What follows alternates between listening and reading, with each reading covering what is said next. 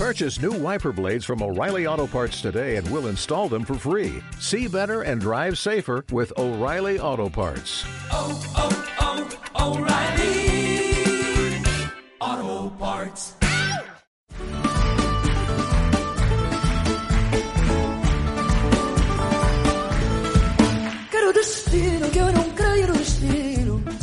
Muy buenas, ¿qué tal? Bienvenidos a Café Luso, tercer programa de la segunda temporada del podcast de Talento Luso, la casa del fútbol portugués. Estoy ya con Jesús Chueca, pero antes de saludarlo tengo que recordaros un par de cositas. Lo primero, decir, con este cambio de, de, música del inicio, que he puesto ya por fin la canción, una de mis canciones favoritas en portugués, que es Desfado, de, de Ana Moura. Jesús, ¿tú conoces Ana Moura? Sí, sí, sí. Eh, gran cantante, ¿eh? me, encanta mucho eh, eh, el estilo y tenía que poner a la canción esta bonita de, de Desfado. Además de la, de la canción que tendréis al principio y al final a partir de ahora, eh, os tengo que recordar, para quien no lo haya visto, que eh, en estos últimos días hemos publicado en YouTube una charla que he tenido yo con, con Ricardo Cataluna, el creador del mítico Benfica, una página, eh, un podcast sobre el Benfica en español, muy, muy recomendable. Y hemos hablado en ese vídeo durante casi media hora o una media hora de el Benfica de, de Roger Smith. Y antes de empezar, Jesús Chueca, eh, hay que recordarle a la gente que nos siga por redes sociales, por Twitter, por Instagram, por TikTok y, por Facebook también. Ahora sí, después de esta intro, eh, los temas de los que vamos a hablar, Jesús, eh, Portugal, que ha caído en la Nations League, no ha conseguido pasar de fase de grupos, hay que hablar de la tasa de la liga, que se jugará precisamente durante el Mundial que tenemos dentro de un par de meses y vamos a hablar un poquito de la Liga Portuguesa, de lo que, de lo que viene en este orden. ¿Qué, qué es lo que más ganas tienes de, de hablar? Aunque vamos a seguir este orden, ¿qué es lo que más ganas tienes de hablar? Porque yo sé que a ti los programas de selecciones no, no eres muy, muy Mm, amante, ¿no? mm, No, cada día soy menos, además, no sé por qué, pero cada día los parones, esto, las ventanas de, de selecciones, se me hacen las semanas muy largas, ya tengo ganas de que regrese la- las, las competiciones nacionales, que al final es lo más, lo más interesante. Y pues yo siempre tengo ganas de, de hablar, tengo ganas de hablar un poquito de, la tasa de la liga, que al final me parece una competición muy interesante, tal como es el formato este año y, y con las fechas elegidas, y sobre todo de, la Liga 8 de, la- de, de la Primera División Portuguesa, que es increíble. Esta semana es increíble, este fin de semana va a ser increíble. Sí, la verdad es que hay muy, muy buena jornada, así que eh, vamos a empezar ya, eh, primero hablando de, de Portugal, pero les invitamos a que se queden todo el, todo el programa, porque la verdad es que hay contenido, hay contenido esta semana, pero hay que empezar por, por Portugal, Jesús, porque evidentemente se lleva el protagonismo en este, en este parón. Eh, empezó muy bien, empezó ganando el primer partido, goleando además a, República Checa, con una gran versión de, de Diogo Dalot, eh, sin una gran versión de Cristiano, pero yo creo que Portugal en, en conjunto lo hizo muy bien. Pero después vino, vino la finalísima que tenía ahí ante España. eh, se le puso muy de cara a Portugal porque España perdió contra Suiza y a Portugal le, le valía ganar o empatar. Eh, El 0-0 le valía, por lo tanto tenía todas las de ganar, en este caso eh, Portugal, pero perdió.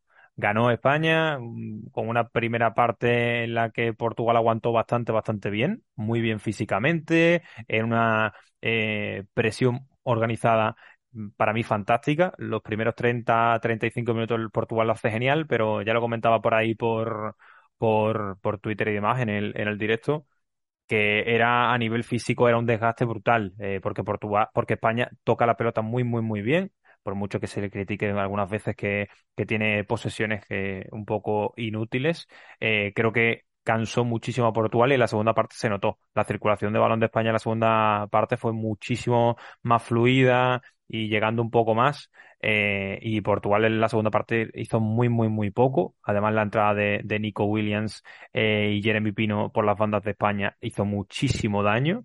Y yo creo que se notó mucho cansancio de Portugal y, falta de, de algo nuevo.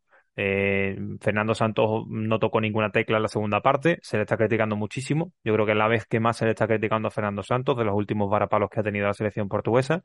Y mm, no sé, Jesús, cómo, cómo viste sobre todo esa segunda parte, porque Portugal necesitaba algo diferente para cambiar el signo del partido y lo que entró, bueno, pues fue Joao Félix ya casi al final y, y un Joao Mario que no creo que fuese, desde mi punto de vista, el, el futbolista que, que, que hiciese falta, ¿no? Para, para controlar el partido, para, para que España no tuviese tanto control. No sé cómo lo ves tú. Al final a Portugal siempre se le critica de la misma forma. Es un equipo con un talento ofensivo espectacular que no sabe aprovechar todos sus recursos, ¿no? Vemos siempre que Fernando Santos apuesta, o casi siempre, por un planteamiento similar, un planteamiento conservacionista, con dándole la iniciativa al rival y, e intentando hacer mucho daño con, las transiciones. En la primera parte, pues eh, ante España lo, consiguió. Vimos alguna intervención de, mucho éxito de, de, Unai Simón, que salvó quizás el, primer centro del partido con aquella intervención a Diego, yo creo que es la mejor parada del, encuentro. Y, y, lo que tú comentas, pues luego los cambios revitalizaron a España, tanto en el medio, esa circulación con, con, empezó a tener un poquito más, más de sentido y luego pues empezó a tener eh, desequilibrio por, por, por, fuera. Y los laterales portugueses comenzaron a sufrir, sobre todo Nuno Méndez, que es un chico que todavía tiene que mejorar defensivamente, ya que ofensivamente sí que en línea de cinco lo hemos visto tanto el Sporting Club de Portugal como en, en el Sporting, eh, como el Paris Saint Germain, perdón, en línea de cinco. Al final es un chico que, que disfruta mucho atacando pero que defendiendo sufre y España supo aprovecharlo. Eh, de Portugal, pues eh, poco que decir más, que es que ha llegado a la última jornada de, de, una fase de grupos, ya sea de Mundial o de la National League, dependiendo de sí misma en las últimas tres ocasiones. En 2020 perdió contra Francia en Lisboa 0-1 y también se quedó fuera de la, de la Final Four. En 2021 se obligó, se autoobligó a ir a la repesca tras perder en casa contra Serbia eh, en Lisboa 1-2 y ayer contra España perdió 0-1 cuando también dependía de sí mismo. Al final necesitaba un punto en esos tres partidos y ha perdido los tres. Entonces es normal que cuando los resultados vienen en contra, las críticas al entrenador eh, pues vuelvan a nacer, ¿no? Y el tema de Cristiano, no sé cómo te parece a ti, pero Cristiano hemos visto una, una versión muy floja de, de Cristiano. Sí, a ver, lo están criticando mucho.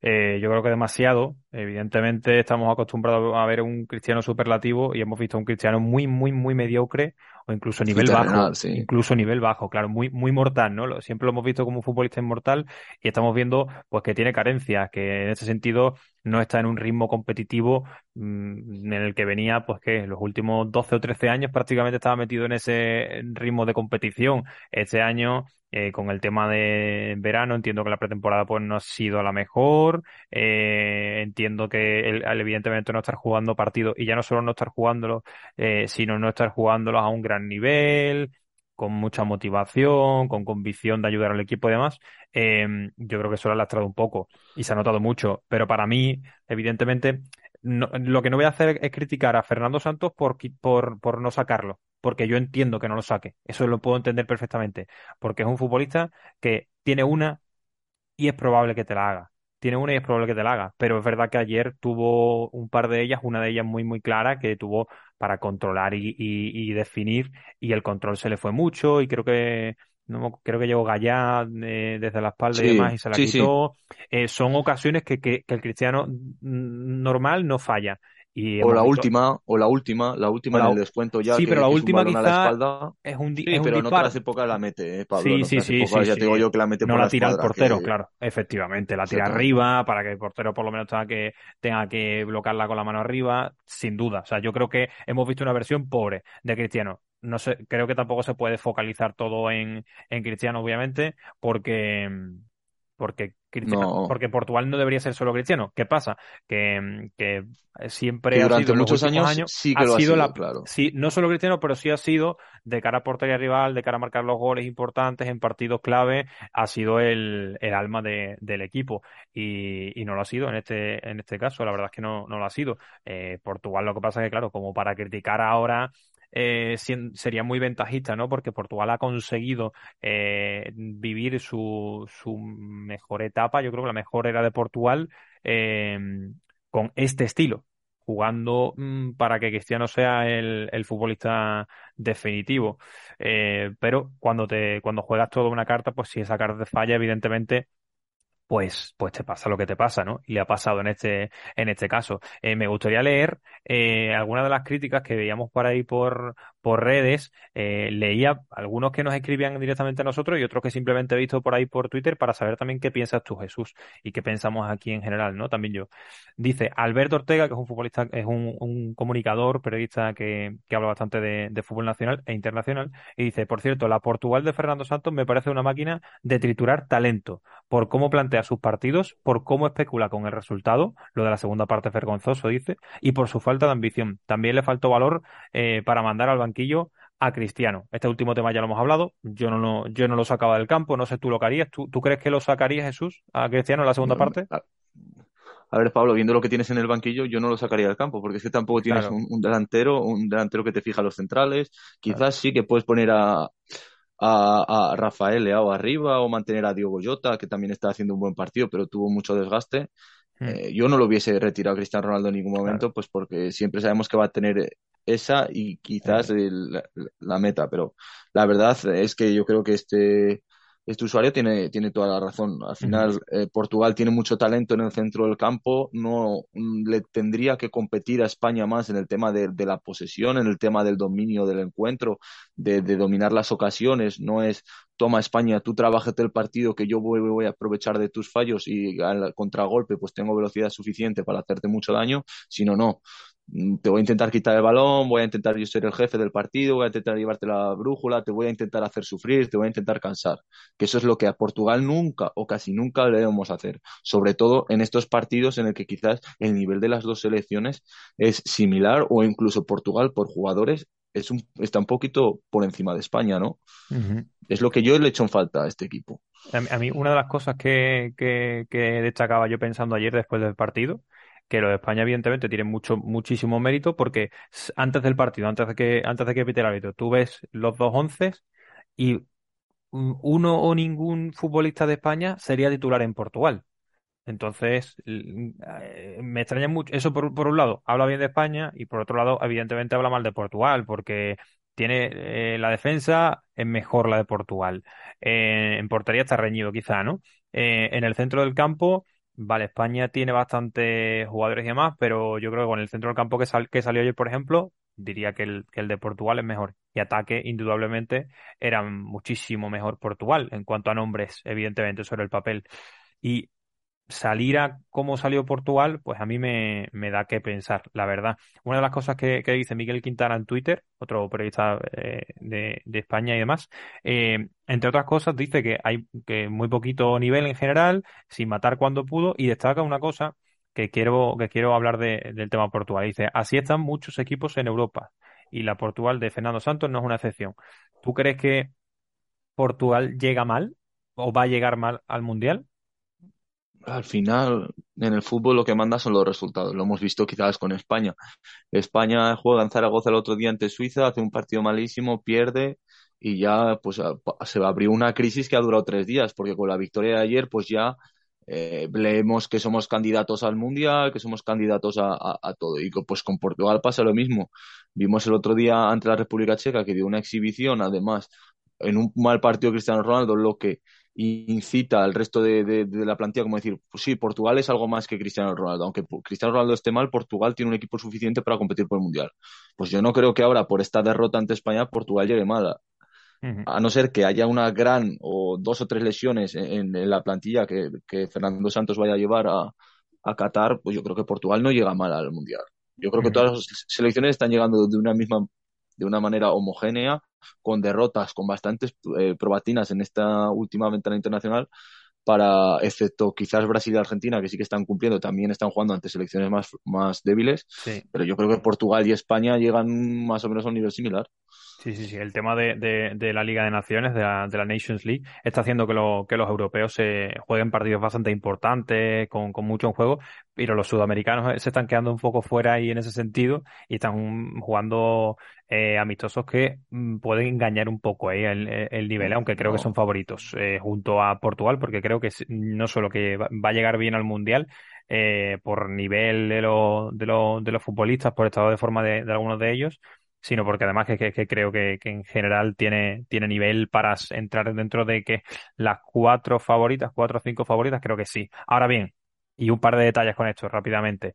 Creo que si no pasa de fase de grupos, caput a Fernando Santos y empezaría la transición para empezar a meter en dinámica jugadores más jóvenes, eh, que sean la, la base sí o sí.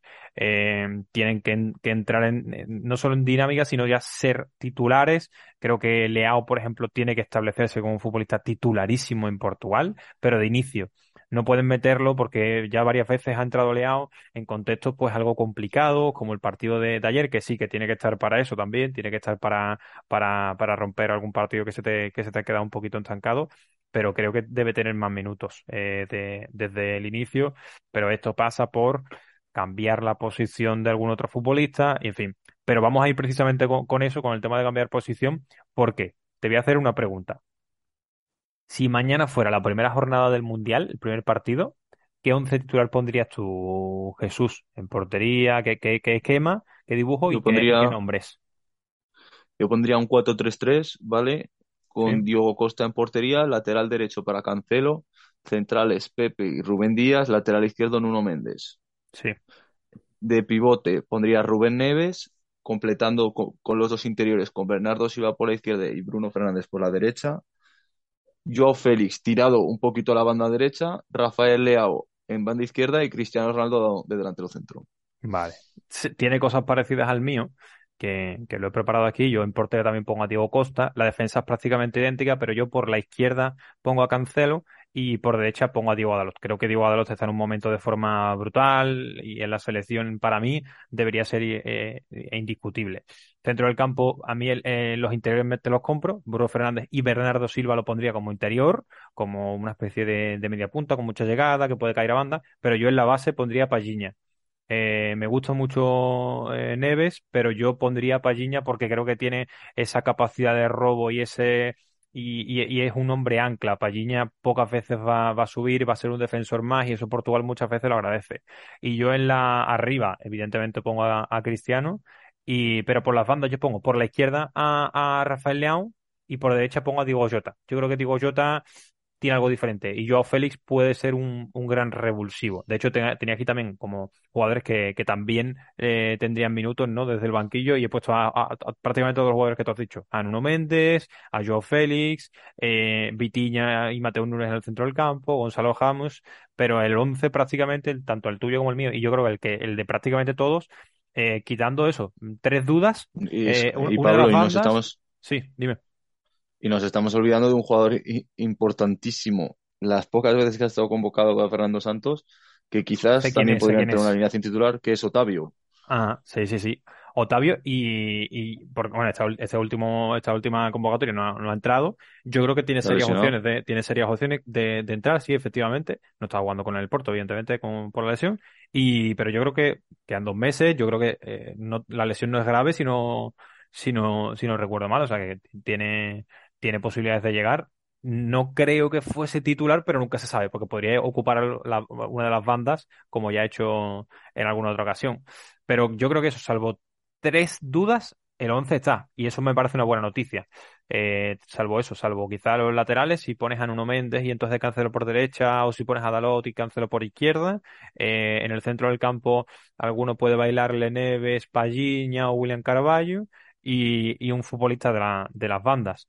Eh, porque yo creo que hay casi unanimidad, yo creo, ya en, en Rafael Leao, porque se nota que es un futbolista que, que marca las diferencias a nivel físico, sobre todo.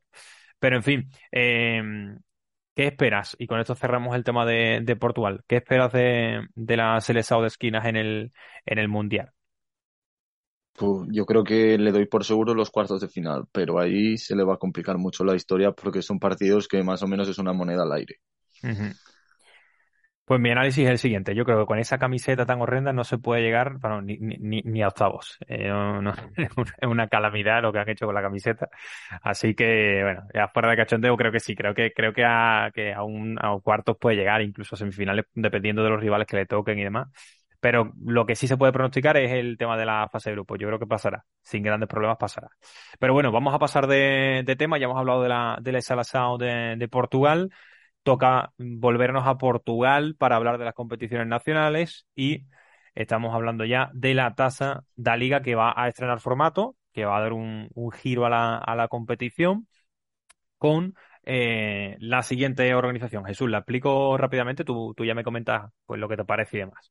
Eh, en la tasa Liga van a, van a disputarla los 34 equipos del fútbol profesional de Portugal, de primera a segunda. Eh, son eh, eh, son 36 equipos, pero en este caso, al, al tener Benfica y Porto su filial en segunda, pues la competición pasa a ser de 34 equipos. Unos 34 equipos que se dividen en 8 grupos.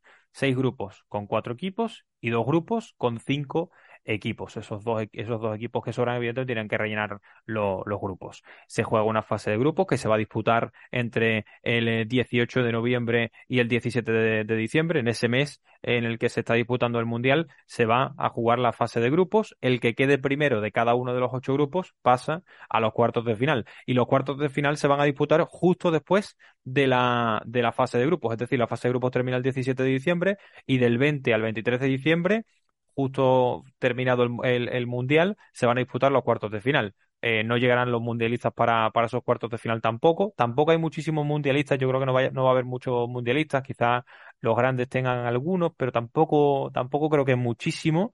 Y, y serían dos o tres piezas que, bueno, pues evidentemente los grandes tienen que, tienen que, tienen que tirar de fondo de armario porque deben tener fondo de armario. Eh, antes de empezar a hablar de los grupos, Jesús, ¿qué te parece el, el, formato? ¿Qué te parece la, la competición? Ya has dicho antes que, que te gusta la competición. Yo creo que es un, un poco oportunidad para los pequeños y sobre todo este año, ¿no? Con, sabiendo que, lo, que los grandes van a perder alguna que otra pieza. Yo dos cosas quiero apuntar, que a mí me parece que las fechas elegidas están muy bien, muy bien elegidas. ¿Por qué? Porque al final es una temporada muy atípica. Los equipos durante el Mundial van a parar. Con esta competición conseguimos que los equipos sigan en dinámica de competición, aunque sea una Sí. competición menor. No van a tener que cambiar las dinámicas de los entrenamientos, van a poder seguir estando el grupo unido. Y si no existe esta competición, como quizás va a pasar en la primera división española, pues los equipos van a tener que hacer alguna gira, concertar amistosos. Al final es un tema que complica más a, a los clubs. Aquí en Portugal, cada semana partido de la tasa de la liga, es como si hubiese competición normal. Eh, para ello, los clubs, eh, algunos, pues Porto, Sporting, Benfica, tendrán alguna que otra baja, pues quizás importante, pero tampoco van a tener excesivas bajas porque no están las selecciones pescando jugadores de, de la Liga Portuguesa, tampoco es que haya muchos en ninguno de los cuatro o cinco grandes equipos. Y, y luego, pues es una competición que va a ayudar a, a ver que hay muy poca diferencia entre los equipos de la mitad eh, baja de la primera división con los de la mitad alta de segunda. Yo creo que, por ejemplo, haber partidos entre el décimo de primera división y el, ter- y el cuarto o el quinto de, de segunda, que van a estar muy igualados y que incluso un equipo de segunda eh, se lo puede llevar, como hemos visto en el playoff de, de ascenso las dos últimas temporadas desde que se, se impuso, que el equipo de segunda división ha conseguido el ascenso ante, ante el de la primera división portuguesa. Así que me parece una competición interesante, aunque por ahora sigue siendo poco valorada en Portugal. Es decir, esto con el Mundial pues no va a estar, no va a estar en el foco, ¿no? Pero yo, yo creo que por un lado no va a estar mucho, mucho en el foco, no sé cómo lo harán en el tema de horarios, es muy importante el tema de los horarios, pero claro, el Mundial acapara prácticamente toda la franja de, de la tarde y la noche, o sea que será complicado, pero una de las cosas que sí está bastante bien y complemento con lo que tú has dicho del calendario es que tanto por el, por el Mundial, tanto primera como segunda paran la- las ligas, Es algo que por ejemplo en, en España eh, no pasa porque segunda sigue, sigue No, no disputándose para, siempre segunda con, no para. Sí, en España sigue, sigue disputándose, algo que muchas veces se ha criticado y demás, pero en este caso, tanto Primera como Segunda Liga de Portugal paran. Entonces, toda la, la concentración va a ser para, para la tasa de la liga. Entonces, en ese sentido, pues yo creo que se le va a dar un poquito más de importancia porque, claro, oye, tenemos esta competición. O sea, en mi club, eh, yo soy aficionado de un club, en este momento solo estamos compitiendo con esto. Jugamos este, jugamos este partido de fase de grupos, el siguiente partido es otra vez de fase de grupos de la tasa liga. No tenemos que poner el chip liga, el chip tasa de liga. Entonces yo creo que eso le va a dar eh, un poquitito de, frescura a la competición y sobre todo eso, de que van, pues la, motivación de la tasa se va, se va a aumentar porque solo va a estar eso. Por cierto, un dato antes de pasar a comentar los grupos. Hemos dicho la- las fechas de todo, excepto de la Final Four, es decir, semifinales y final, que se van a disputar entre el 24 y el 28 de enero en Leiría. Así que nada, se disputan pues como están haciendo últimamente muchas competiciones, se concentran en una misma ciudad, en un mismo estadio, generalmente, y se juegan semifinal, semifinal, y a dos días o tres eh, se juega la, final. Eh, Jesús, pasamos con, lo- con los grupos, ¿vale? Eh, te voy comentando y tú me vas parando en cada grupo y me dices pues lo que te gusta, si hay algún, algún, alguna rivalidad, algún partido que tienes ganas de, de ver, cualquier cosa que quieras comentar.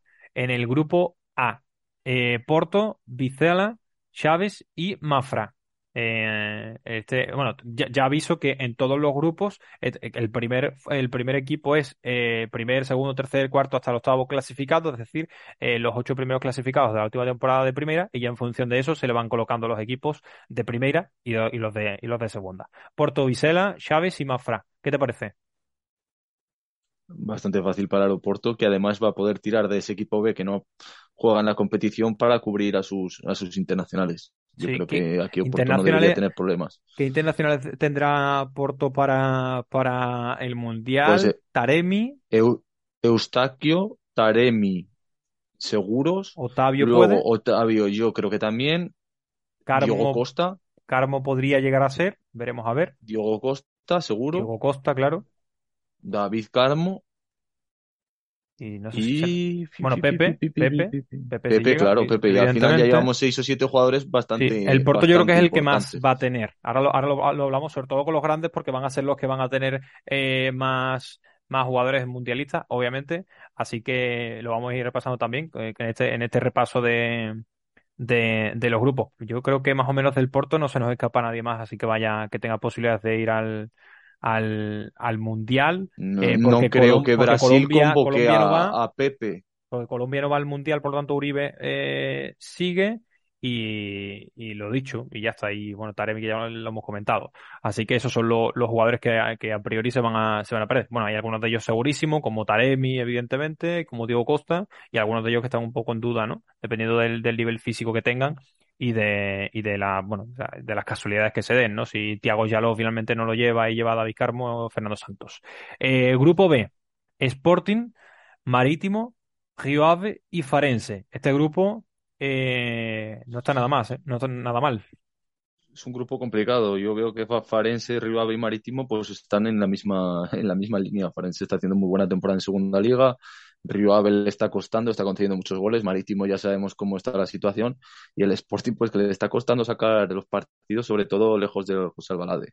El. Sporting, que en principio esta vez no ha llevado a ningún convocado con la selección portuguesa, pero bueno, tiene algún que otro internacional, por ejemplo, tiene a Morita, pues tiene a Ugarte, tiene a Coates, eh, y ahora que se me ocurre alguno más, en principio no, no creo. Yo creo que de lo que te has dicho, Porque los, los Pote uruguayos, González no creo que entre. no Pote creo. González no Ya, creo que no, entre en la no, no creo. Tanto las últimas no, no, no entrará. No creo. Yo creo que ya está, ¿no? Lo que, lo que tú has dicho. Eh, bueno, no sé si, bueno, en este caso, evidentemente, es menos importante, pero no sé si en este caso eh, Fatagu, que, que puede ser internacional, aunque no, aunque evidentemente no tenga, no tenga peso, pero se podría incluso enfrentar contra, contra Portugal. Eh, pero sobre todo lo- los uruguayos y, y Morita. Eh, Coates, eh, Ugarte y, y Morita. Sí, dando la posibilidad también de que, de que Gonzalo Ignacio pueda llegar a entrar, aunque como digo, tampoco, Sí. tampoco lo creo. Eh, O grupo Pedro C, Porro, o Pedro Porro, pero tampoco lo creo. Son futbolistas ya que si no han entrado en la última convocatoria, tiene que pasar algo, tiene que haber algún lesionado y demás para que, para que tengan posibilidad. En el grupo C, Benfica, Moreirense, Penafiel y Estrela de Amadora. ¿Qué te parece este grupo? Pues favoritismo total para el Benfica, ¿no? Favoritismo total ante tres equipos de segunda liga, aunque Moreirense está, está imparable en la categoría de plata y Penafiel es un equipo siempre que en su campo se hace, se hace bastante duro. Al final veremos también un clásico Benfica Estrela de Amadora, un clásico del fútbol portugués de hace pues 15, 10 años atrás, pero yo creo que Benfica es favoritísimo. Internacionales del Benfica, Otamendi, que seguramente, seguramente Enzo. vaya. Yo creo que, bueno, no sé si Brooks, eh, Brooks, eh, no sé si va con, con Estados Unidos, porque veo que, lo- que en este último parón no, no ha ido. No, no estoy seguro, la verdad, no, no, no conozco aquí el tema de las convocatorias de, de Estados Unidos, pero tampoco sería una baja sensible, por lo menos por ahora. ¿Quién más? Enzo Fernández, Enzo. sí. Eh, eh, más Joao Mario. Joao Mario, sí, Joao Mario. posi- posiblemente sí. Y mm, eh, Alexander Gonzalo va, Ramos, Alexander va, Gonzalo Ramos, eh, y yo creo que más o menos aquí paramos, ¿no? La, la lista, porque Neres no irá con, con Brasil, salvo que algún, haya algún tipo de lesión, creo que es un poco el plan B, y, y ya está, porque Draxler evidentemente con Alemania pues no, no, no, no va a ir, no lo creo. Y bueno, bueno, todo puede pasar, evidentemente, pero no, no lo creo. Eh, yo creo que para el Benfica, que es un, el equipo que tiene más fondo de armario, le puede valer estas fechas de la competición y demás, pero muchísimo. Le puede valer muchísimo porque puede tirar de, jugadores, puede hacer probaturas y, como le vaya bien, ya tiene en enero la, semifinales y final, y ahí sí tirando de, los jugadores que han sido internacionales y demás. O sea que, cuidadito. Seguimos con, con los grupos. Grupos de Braga, Pasos de Ferreira, eh, Casapía y Trofense. Este es el otro de los grupos de, cuatro. Evidentemente suele tener eh, favoritismo el primer equipo que digo porque es el, de los mejores clasificados de la, de la temporada pasada. Nuevamente, favoritismo al Braga, priori. Yo creo que aquí puede dar la sorpresa eh, Casapía. Bueno, ya no sería tan sorpresa porque nos está sorprendiendo en este inicio de, de liga, pero Casapía se puede tomar en serio esta competición y, y dar la sorpresa, ¿eh? Si al final eh, también hemos estado hablando que puede haber muy poco, eh, muy pocas diferencias entre los equipos de la zona baja de la tabla de primera y los de la zona alta de segunda, pero eh, este, esta competición está diseñada para que uno de los equipos mm, quizás underground de, de la liga portuguesa pues llegue a la Final Four y allí sorprenda. El año pasado te recuerdo que llegó Boavista y Santa Clara a la Final Four de la Taza de la Liga. El Santa Clara perdió contra el Sporting y el Boavista perdió en penaltis contra el Benfica y al final pues cualquier equipo de, de, pues por ejemplo Portimonense que ahora está en buena dinámica o Victoria de Guimaraes pues sí que se pueden meter en esa Final Four sin ningún problema. Sí, de- del el Braga perderá simplemente a Diego Lainez y a Ricardo Horta. No creo que haya ninguno más. Y, mm, y bueno, también es otro equipo, evidentemente, el Braga, que, que se, que se ha sumado algún título de tasa de liga a la falta de, de grandes, de grandes títulos a lo largo de, de su historia. Así que se puede seguir tomando bastante en serio esta competición. Bueno, seguimos con los grupos, nos hemos parado un poquito más en los grandes por aquello de que eh, tendrán, tendrán seguramente jugadores internacionales ausentes. Eh, y vamos con el grupo E, Gil Vicente, Portimonense, Nacional y Covillá. El grupo F con Victoria de Guimarães, Boavista, Visat y Vilafranquense. Que eh, este grupo sí me Pues quiero parar rápidamente por el Boavista. Boavista Victoria Guimaraes, rivalidad absoluta. Sí, Así sí, que sí. partido caliente. Y Partido y, y- lo está haciendo muy bien. sí, el Vilafranquense ha empezado muy, muy, muy bien la, la temporada. Y hay un español, por cierto, Quique Hermoso, que jugó en la cantera del, del, del Betis y digo lo del Y Betis porque evidentemente. Sí, sí, sí, sí. Eh, a ver qué tal le, le- le va esta temporada. Ha empezado bastante bien. Y este, este grupo que, que está bastante interesante, la verdad, el grupo F, sobre todo teniendo en cuenta que solo pasa uno, solo pasa el primero. eh, y en caso de, en caso de, de, de empate a puntos, pues evidentemente pasará al mejor en, en esos partidos, en esos enfrentamientos directos. Grupo G, Santa Clara, Arauca, Feirense, Leixões y Oliveirense. Estamos ya en los dos grupos de, de, Aquí sí que no te digo que es que aquí yo no veo ningún Ojo aquí, ¿eh? Aquí es todo nivel medio-bajo, eh, porque estábamos hablando de dos equipos, Arauca y Santa Clara, que tienen nivel medio-bajo de, Este de, de- sí. primera, y Feirense, Leixões y Oliveirense, que son equipos, bueno, porque suelen estar ahí en la zona media-alta de la, de la segunda liga, o sea que... Fe- Feirense puede dar la sorpresa perfectamente. Sí, sí, sí. Y Leixões, Y Leis- uno de los equipos históricos Depende. también de Portugal, ¿eh? Mm. Bueno, un grupo interesante. Y el grupo H, que es el último, Famalicão, Estoril, Tundela, Académico de Viseu y Torrense. Ojo con Pues Famalicão. aquí, Y Estoril, aquí nada de interesante veo el derby de Viseu entre Tondela y Académico sí. y luego pues yo veo por delante el favoritismo de, de Estoril al de Famalicão, tal como ha empezado la temporada Famalicão, aunque recordemos que ha cambiado de entrenador, ha vuelto yo a Pedro Sousa a Famalicão. Mm, ah, entre los dos estará entre Estoril y Famalicão, yo pongo un peldaño por encima de Estoril. Ujú.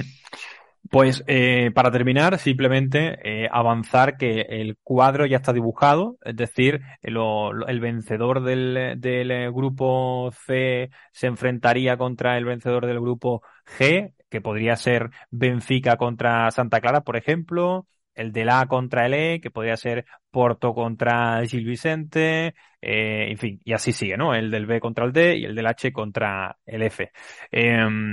Em, este calendario que, como digo, ya está, ya está definido. No está mal, no tiene mala pinta la, la tasa de, la liga y el tema de que se dispute eh, durante el Mundial, a priori me gusta. Después veremos el tema de, de los horarios, cómo pondrán los partidos, si, si muy diversificados en el, en el tiempo horario o si los agluti- aglutinarán todos en fechas y a una hora. Eh, no sé si cabe la posibilidad de que se disputen a una hora diferente a la del Mundial, y esto solo contemplaría, creo, que se jugasen por la mañana, y me extrañaría por el tema, evidentemente, de, la presencia de aficionados al estadio, y también el tema de la presencia de aficionados al estadio, también me preocupa, pero bueno, en cuanto a lo que es la propia disputa de la competición, a priori me gusta.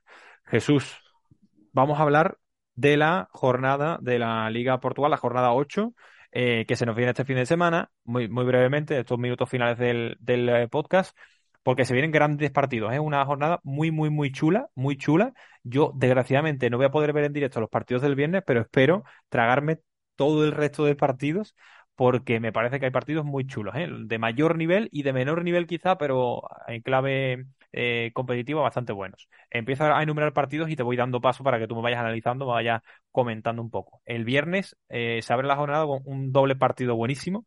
Sporting Club de Portugal recibe en el José Albalade al Gil Vicente, que no ha empezado mal el Gil, el Gil Vicente la temporada, tampoco muy bien, pero yo sigo confiando mucho en los de Barcelona, ya lo sabe, ya lo, lo discutimos la semana pasada, creo.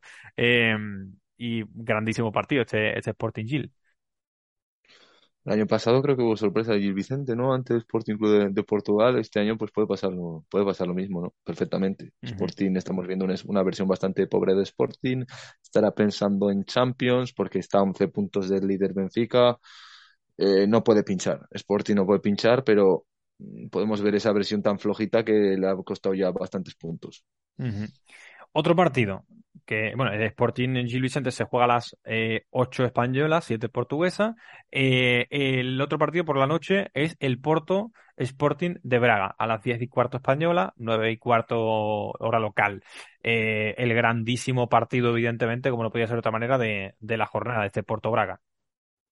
Aquí es el momento del Braga, ¿no? El momento del Braga de demostrar realmente si tiene ganas de competir por, por el título, ¿no? Si es capaz de competir por el título, porque una victoria en Dodragao le sacaría bastantes ya puntos al Porto y, y le confirmaría como candidato y aspirante a competir por el Benfica por el, por un título que nunca, que nunca ha ganado. Y el Porto, pues el Porto tiene que vencer, está obligatoria, eh, no puede pinchar, no puede perder ningún punto, porque si no ya se le escapa demasiado Sí. el, el- el Benfica.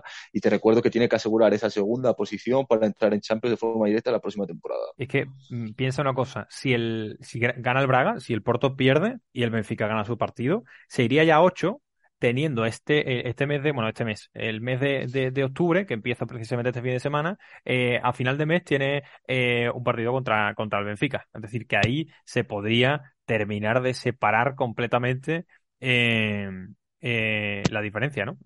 Así que cuidado con, con este Sí, sí. Con este calendario porque el 21 de octubre, estoy viendo el 21 de octubre en el Estadio Dragao es el Porto Benfica, partido clave evidentemente y tiene que recortar distancias eh, o por lo menos mantener la diferencia de cinco puntos por lo menos el Porto si quiere luchar por la liga porque los puntos son muy importantes. Seguimos con lo- los partidos. El sábado Vicela Portimonense, Chávez Estoril y eh, Vitoria de Guimaraes Benfica. Eh, el Vitoria de Guimaraes Benfica, evidentemente, gran partido, por aquello de que el Benfica eh, ha empezado como en modo apisonadora. Recordamos que tenéis un vídeo ahí analizando eh, el, el equipo de Hoy Smith. Y bueno, gran partido, la verdad, este Vitoria de Guimaraes Benfica. Al infierno, ¿eh? El Benfica va al Sí, sí. infierno. Es decir, eh, la rivalidad que existe entre Vitoria Guimarães y el Benfica es tremenda. Vitoria Guimarães siempre ultra motivado ante los encarnados y es un partido en el que puede pasar cualquier cosa. Aunque Vitoria Guimarães, pues, pues estamos viendo una versión bastante, bastante pobre que ha ganado creo que solamente dos partidos y por la, por la mínima vuelve a tener problemas de cara a la portería contraria y Benfica es bastante superior en tanto en plantilla como en juego hasta el momento, pero en un partido de tanta rivalidad y de tanta tensión puede pasar cualquier cosa. Sí, Buenos el- partidos para ver, pero en- enchufarte a la televisión pues sobre las nueve, porque puede que pase algo antes del partido, Sí, siempre sí. hay morbo. Sí, Yo una sí, vez sí. fui a ver un partido de eso sin saber el- la rivalidad que había entre los dos equipos y me tuve que refugiar en la tienda, así que con eso te digo todo. Madre mía. En fin, el domingo va cerrando la jornada con Río Ave Santa Clara, Pasos de Ferreira Arauca y Famalicao Boavista y termina el lunes con ese marítimo Casa Pía. Rápidamente, ciérrame tú el programa con ese Famalicao Boavista. ¿Qué te parece el partido? Pues muy buen partido, ¿no? Joan Pedro Sonsa contra su ex equipo, contra Boavista, que también fue, también lo dirigió. Es un partido en el que Famalicao está obligado ya a, a revertir su situación y Boavista que pues que quiere continuar con su dinámica positiva. El resto de partidos, pues Río Ave, Santa Clara, Paso Ferreira, Arauca, pues son partidos clave para los equipos de, de- de la zona baja para ver quién suma tres puntos para quizás eh, aumentar la distancia. Y veremos Marítimo Casapía a ver si por fin los madrileños consiguen la primera victoria de la temporada. Vamos a ver, este fin de semana estaremos muy pendientes de la jornada y la semana que viene nos volvemos a escuchar. Jesús, hasta la próxima. Chao. Chao, chao. Quero destino que eu não creio no destino. E o meu fado era interfado, cantar lado bem, sem sequer ter sentido. Sentido como ninguém, mas não ter sentido algo.